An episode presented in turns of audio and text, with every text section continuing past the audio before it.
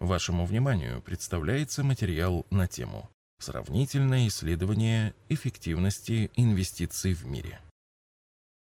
Исследование Credit Suisse является идейным продолжением книги «Триумф оптимистов», которая содержит сравнительный анализ эффективности инвестиций в основные инструменты – акции, долгосрочные облигации и краткосрочные облигации.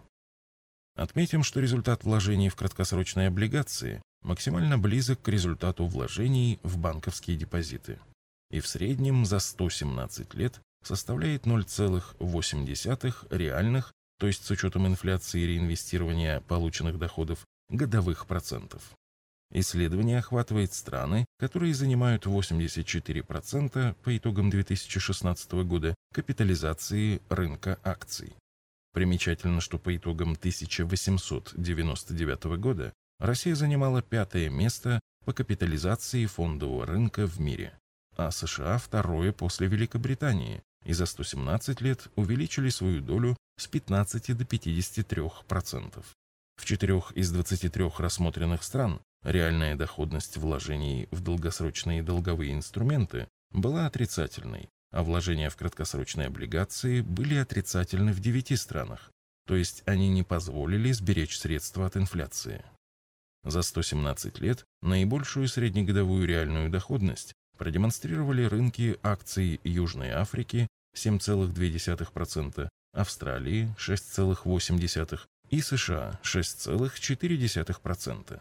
Вложения в долгосрочные и краткосрочные облигации были наиболее эффективны в Дании 3,3% и 2,1% соответственно, Швеции 2,7% и 1,8%, и Швейцарии 2,3 и 0,8%.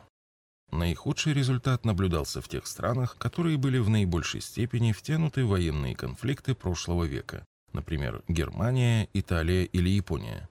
В среднем реальная доходность рынка акций составила 5,1%, долгосрочных облигаций 1,8%.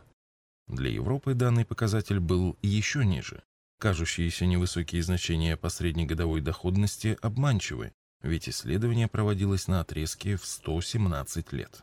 В среднем по миру покупательная способность вложений в акции выросла в 336 раз, в долгосрочные облигации в 7 раз, а в краткосрочные в полтора раза. Интересно, что несмотря на кажущуюся относительно невысокую дивидендную доходность вложений в акции, Именно дивиденды и их реинвестирование позволяют существенно улучшать результат долгосрочного инвестирования. Исследование показывает, что 1 доллар, вложенный в акции в США в 1928 году, в 2017 году превратился бы в 127 долларов без реинвестирования дивидендов и в 3372 доллара с реинвестированием дивидендов. Выводы. Глобальное исследование подтверждает тезис об эффективности долгосрочных вложений в акции.